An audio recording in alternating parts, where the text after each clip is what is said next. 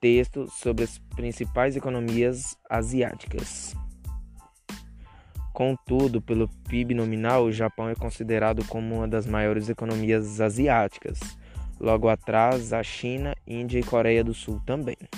Já falando em setores, os países mais destacados do continente têm-se como o carvão mineral e minério de ferro, e com indústrias de beneficiamento como siderúrgicas, petroquímicas, alimentícias e têxteis.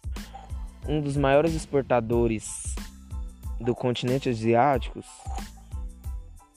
é a China, Japão e Coreia do Sul, que exportam os principais produtos como soja e minério de ferro.